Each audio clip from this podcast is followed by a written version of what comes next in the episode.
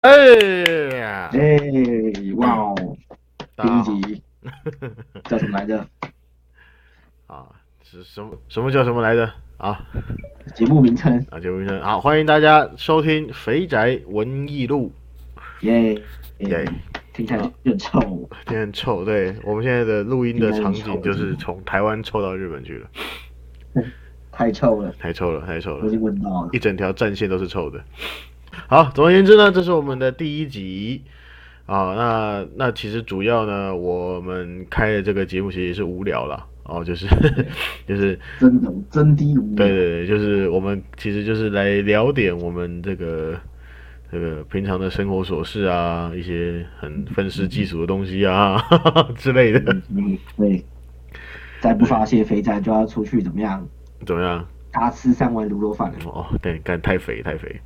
那么这个，那那那为什么就说到文艺路呢？因为其实是因为我们两个哦，就是呃，这个我们两个啊、其实原则上就是从这个艺术相关科系毕业之后啊、一直到现在呢，被社会殴打，已经不是不只是殴打围殴，对，被被社会殴打之后呢，哦，好不容易呢，能够在算是在这个行业存活下来，哦，那但是依然呢，啊、随每天随时面临着被殴打的风险。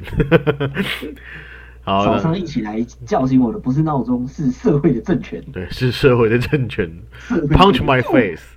好，然后然后就是，哎呀，这个感觉啊，其实最重要的啊，从从从我们这个这个认知当中啊，总总是会觉得哦，就是学校的环境哈、跟这个我们在这个实际上面临到这个，我们说这个行业也好，这个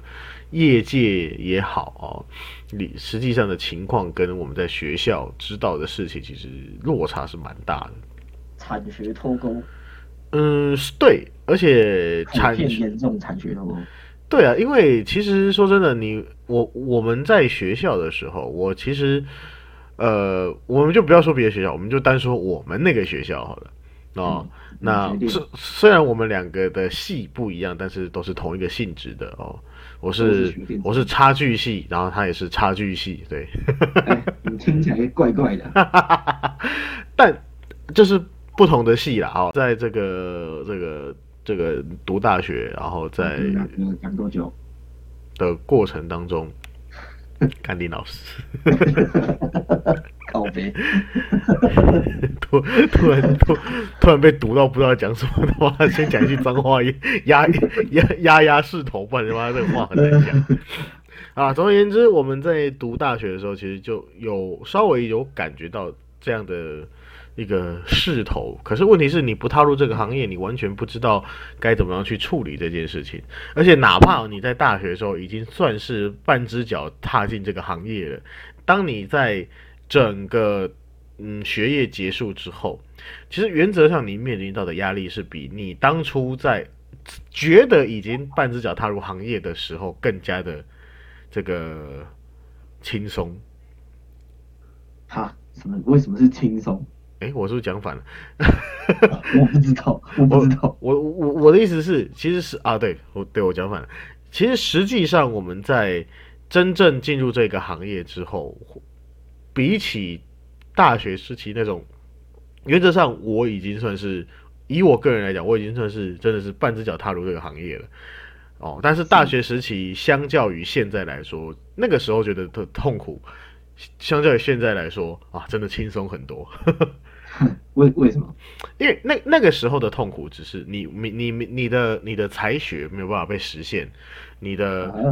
对，然后你的这个想法没有办法被实现，然后你就算知道了这就是业界，但是你也会觉得说，你觉得说，那你要来改变它，你要来这个创造出好的作品，然后你有好的方法、好的系统，带来一个不一样的改变，然后改不一样的系统，不一样的嗯 something。总而言之，但总而言之呢，那个时候会这样想的，其实最大的原因，那第一个年轻嘛，对不对？然后第二个呢，就是你原则上其实那个时候，因为你没有生，不太算是有生存的压力，就是菜，菜之外就算了，关键是因为你没有生存的压力，所以你才会觉得说，哦，我的这个东西很好，我的想法是对，哪怕到现在，我也觉得我当初的有些想法其实是至今看起来也是对的。可是问题是，对的不代表他是能做的，或者说他现在适合的。你的意思是？我的意思是，比如说你明明就知道，呃，假假设以我的行当来说哈，我自己的这个这个这个，我我认为哦，要培养出一个好的相声演员，或者说呃，从小我开始接触相声，你要怎么样怎么样怎么样，哪怕从现在的角度看，我不能说我一定是对的，但是从我自己现在在开班，我在做一些培呃呃我们自己团内的演员的培训。培训出来的成果，其实原则上，呃，都跟我当时的想法，应该说基础的概念是完全没什么差别的，只是做法上不一样。但是当时我就是我的想法跟做法，原则上跟现在没有差太多，做法上会有一些差距，但是想法上基本上都一样，着重的重点、想的事情，原则上都一样。可是问题是在当在那个时候，其实。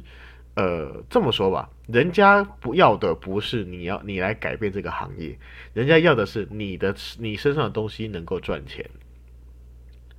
你身上的东西哪怕不是真的，只要能赚钱就可以了。其实大部分在从事艺术行业的学生，未来要踏入艺术行业的时候，最大的盲点，其他的呃其他的种类我们不知道，但是最起码以我们知道的啊，比如说戏剧系啊这一类的。这个这个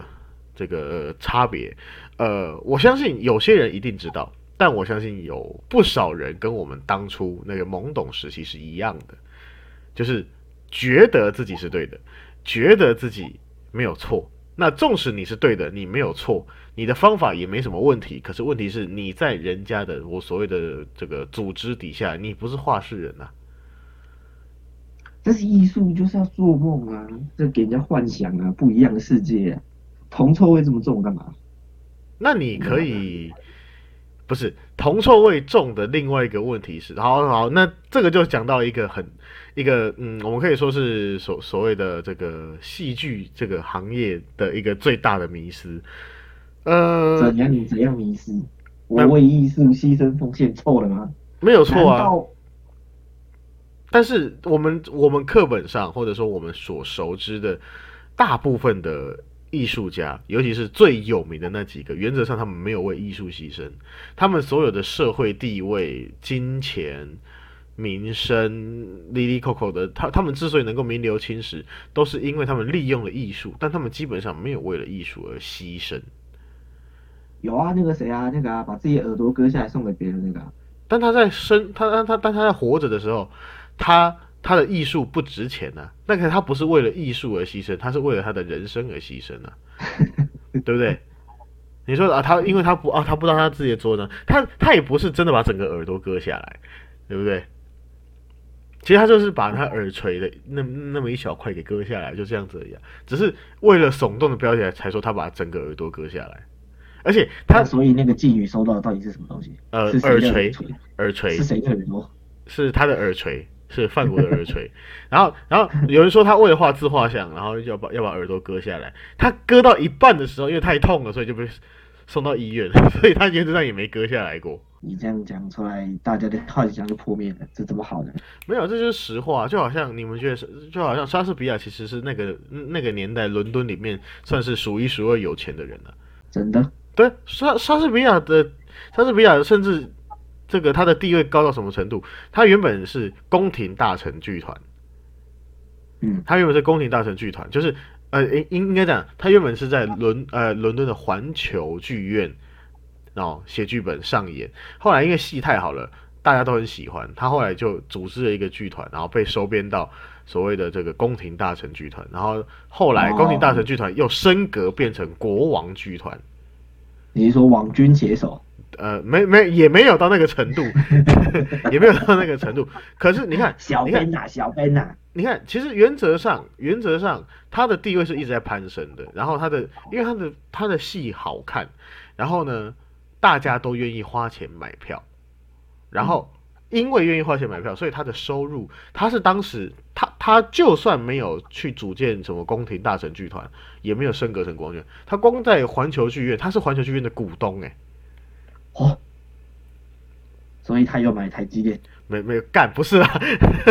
不是我的意思是，他他是有钱到他，当然你可以说他技术入股，可是问题是他没有钱。环球剧院技是术入股，对啊，对啊，对啊，就对啊，你也可以说他技术入股，可是问题是，他如果没有钱，原则上原则上整个剧院的经营也是要，对不对？他他们这几个人要去支支应的，而且你要说啊，那那那他搞不好从头到尾都是写剧本啊，以及就是就现在有很多那种年轻人，然后到到一些小店里面去当店长，就是入技术股的那种概念。可是问题是，驻剧院艺术家，不不不，可是问题是，莎士比亚的那个状态是，他的遗嘱上面写到，把我赐好的床留给我的妻子。姑且不论这句话是那最好的床留给谁呢？呃，这不重要。但是我的意思是，你看哦，在那个年代的家具，那个年代轮，因为都都是纯纯纯纯木质的家具对，但是伦敦的潮湿天气伦敦的潮湿天气是会让家具容易损坏的，也就是说，所以当时的家具非常的昂贵，但它还可以有次好的床，你就知道，就是其实他的生活没有过得非常差。所以原则上，他不是，他绝对不是，他绝对不会是穷人，他也不会是你要说他是贵族也说不上但他一定是比较，就当以当时来讲是可能是比较，就是真的是相对来说比非常富有的人。十个秃子九个富，对而且看看他的额头，而且而且你看啊，也不止莎士比亚哦哇，比如说那个戏剧系，呃，最最常喜欢演的叫做《等待果陀》。《等待果陀》这个剧本哦，他的作者贝克特，贝克特他其实是有个基金会的，你知道吗？然后只要基金会？基金会，你你你你你你你你耳朵塞老二了是不是？哎哎哎，你怎么？怎么没事？怎么怎么怎么怎么？没有没有没有没有，哎嘿，不好不好说不好说。我怎么知道是不是？好，总而言之呢，呃，贝克特有个基金会，就是他们会去世界上看，啊、就是搜寻或找到，就是你只要有售票演贝克特的剧本，他就会跟你要授权金。他是在各地都安插人，是不是？我不知道，我不知道他们用什么方法我不知道，我不知道，我不知道他们是用什么方法。但是我记得我以前在大学课堂上，我老师跟我说，不要觉得这些艺术家都是什么啊、什么什么呃很敏感的啊，还是什么，就是我们想象中那种纯洁无瑕的样子。贝克特的基金会就有个基金会就是这么在干这种事情。那当然了，哎、可是这但是这是合理的哦。但我觉得这是合理的因为使用者付费嘛，你要去演他的剧本，那你既然认为他的剧本要演出售票有商业价值，那个东西又不是你的，你当然要付钱给人家，这不是很正常吗？啊哈，对不对？但是因为他们是主动，因为他们是主动，但那也不是贝克的本人啊，对不对？呃，我觉呃，哎我记得好像就是他本人成立的，好、他活这么久，哎，也没有啊，就但反正呢，不管是不是他本人成立，不论如何，不论如何，这些东西呃最起码在他们这个活着的时候，他其实是没有受过苦的。那毕卡索更不用说，他本来就是，对不对？他本来毕卡索等级不一样嘛，他的他的女朋友都是一些没有，我们不谈论女朋友的事情，我们就是说，被呃毕卡索相较于很多那种就像梵谷这一类的艺术家，他其实以他是生前成名这件事情。我记得我以前小学的时候在上美术课，老师有说，很极少数的艺术家才会是生前成名，大部分都是梵谷这样。我后来一想，其实那个极少数的数量也不会太少，但是因为那个故事不好听。就好像我们看毕卡索，我们其实会记得毕卡索，不是因为他有什么故事，而是因为他的画很奇怪。差不多差不多。对，然后但是呢，但是呢，我们会记得范谷，也不也不怎么是因为他的画很好看，或者说我我们记得他的画。对，我们是记得他的故事。对，所以问题是在我的印象当中，或者说在我所知道的成功的这个能够会留在历史洪流之下的艺术家，原则上他们都是一群非常精明的人。有一个呃，也是德国当时所谓的这个这个就是就是左派的这个领袖人物，也是一个剧场的这个一个剧场风格的这个开拓者，叫布雷希特。他布雷希特呢，他他他是那时候啊，我们学戏剧史都知道嘛，他是成立这个呃不是成立，他他是这个提出这个史诗剧场的这种概念，然后疏离效果。史诗。好，对，呃，疏离效果啊，巴拉巴拉这这一类东西的人，那那他在戏剧史上的地位毋庸置疑。可是你要知道，他他做过一件很有趣的事情，就是他有把他情妇写给他的情诗，因为他觉得写的很好，他就把名字改掉，改成他自己的，然后拿去发表，赚了稿费。所以这些人都是一些很精明的人，很很有趣。这件事情会不会知道啊？为什么这件事情会被知道？为什么这件事情会被知道？呃，就好像就就就好像就有后来有传出来，就是那个他情妇有出来说，那其实是我写的，也许是乱指控啊，对不对？哎，看他红了，想分一杯羹呢。我有钱了，所有人所有十几年前都说，哎，跟我有过一腿，都他都是我的私生子这样。嗯，对啊，但是原则上扣除掉这呃，当然这个是一个小小事件了，但你大部分来说，那我们刚刚讲莎士比亚，比如说贝克特这一些人哦，呃，大部分他们能够留存活下来，他原则上不会，这真的是，哎，我们只能说他们有一他们一套这个生存的生生生存之道。嗯，对，所以总而言之啊。总而言之呢，就是当我当我们这个踏入行业的时候，当我们踏入行业之后，我们才彻底，呃，不讲说彻底啊，就是原则上呢，感受到了那个差距，就是感受，就是其实当我们在戏剧史上认识那些大家，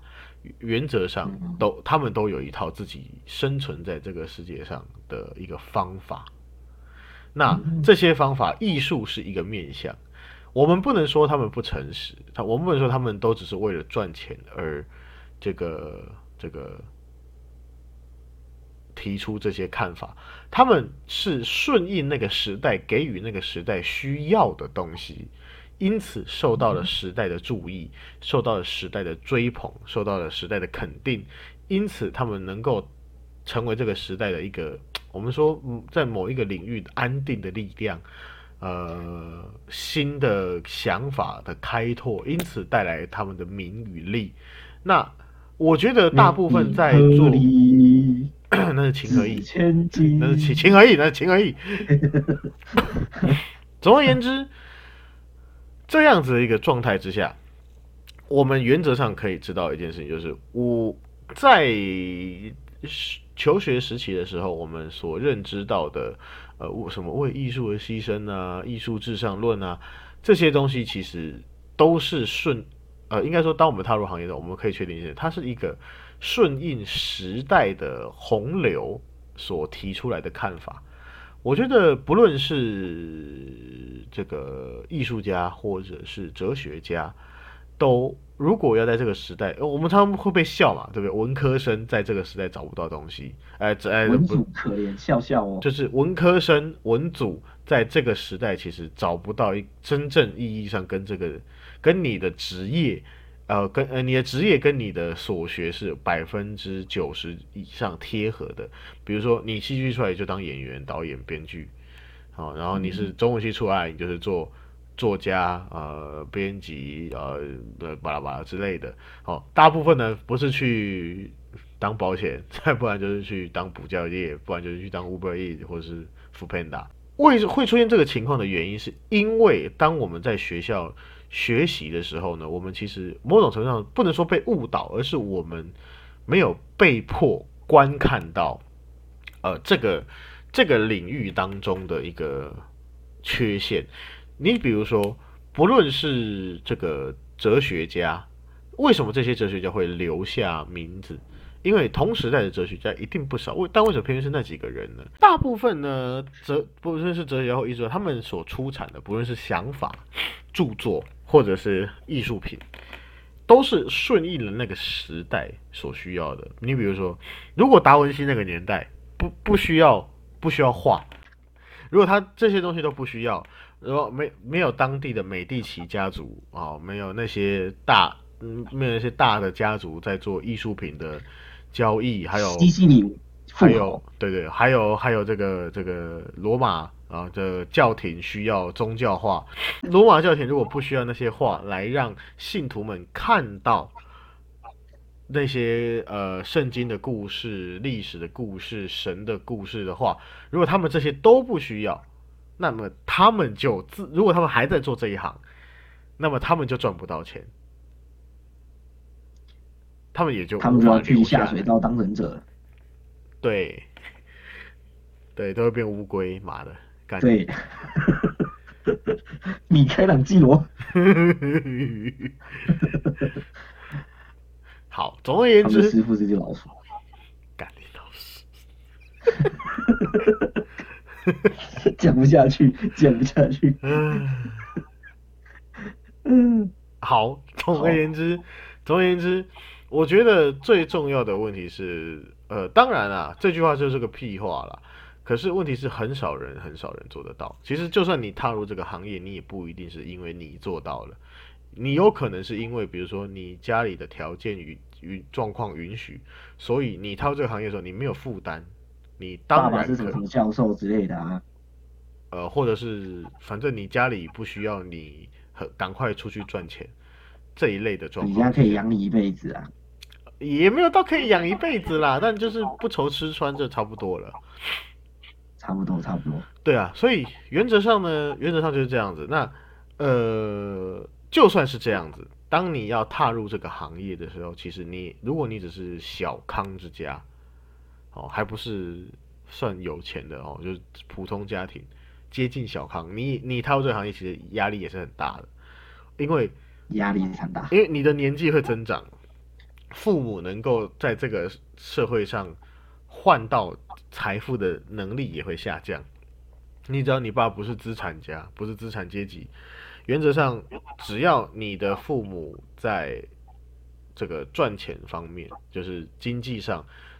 是容不得出一点差错。你只要出了一个小差错，哦，那原则上你就你你就算才华洋溢，就算你几乎接近要成功的成为一个可以赚到钱的艺术家，如果那个时候出了一个差错，你可能就要被迫放弃那一个机会，因为成功洗马桶、洗碗。对对，我爸为什么不是李嘉诚？好，总为什么我爸爸不是李嘉诚呢？总而言之，就是总而言之就是，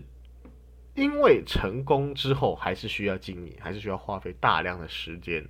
去维持，或者说去出产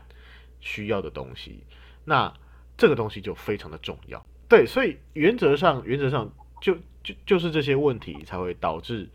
呃，我当我们就算在大学时期已经算是有跟这个行业有不少的接触了，但是当我们实际上去这个投入到这个行业的时候，还是会有一个阵痛期。那我觉得大部分呢，在从事这个行业或者说对艺术啊、戏剧啊有幻想、抱有美好幻想的人或者美好梦想的人呢，大部分都有这个问题，就是。当你真的要以他，而且大部分的职业都是这样。当你要真的以他为职业的时候，痛苦是必然的，嘿！因为我们要离开温室，来到冰天雪地的现实社会。所以我觉得这个也不是单就艺术行业，但是艺术行业我是我们知道而且认为最严重的。真的，嗯，现在活得好好的，差不多都是家里有钱的。也不一定的，也有那种活得家里很普通，然后现在活得更普通的。我是说，我的意思是说，以我的印象啦，就是大部分能够你一出社会就可以说要做剧场，除非除非是技术人员，要不然大部分都是家里有钱。嗯，就是就是可能家里有房子，然后就算是个烂房子，也好过于没房子。或者是家里有在忠孝东路有一排这样，咦，那就太有钱了，那就太有钱了。好，那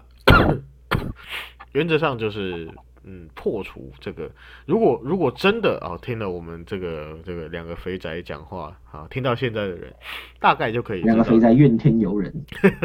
大概就可以为什么我爸不是李嘉诚？大概就可以知道哦，大概就可以知道我们这个，如果你要投入艺术行业的话，原则上，呃，最大的问题就是不要幻想。总而言之，就是当你踏入这个行业的时候，就不要幻想能够赚到钱，而且因为戏剧或者艺术的行业要面向的是这个社会的大众，要提要对他们有的思潮有所这个赚到钱比较重要。医生都行，好，那你你当然你你当然也可以说我们有很强烈的铜臭味，可是问题是，你连铜臭味都不能接受的话，你难道你出你这难道各位艺术家出身都没有铜臭味吗？对不对？你出生长大到现在，你无无不在使用钱呐、所以不要不要去避免铜臭味的问题。生存，你就考虑，就我我觉得最多的艺艺术行业的人最大的要考虑就是生存的问题。那只要解决了生存的问题，原则上没什么。呃，就像我刚刚讲的，你能够那些东西，呃，他们所出产的作品都是他们的生存之道。那不能说他们不诚实，但是那是他们在那个时代下留下的，既是能够表达他们的思想，又是能够符合这个时代需要的东西，因此他们能够做名利双收啊，这才是重点。名和利自千金。好，那我们就在这一片欢歌笑语当中结束今天的第一集啊！希望各位能够继续收听我们的下一集啊！我们肥宅文艺路到这边告一段落，感谢各位的收听，拜拜。拜拜。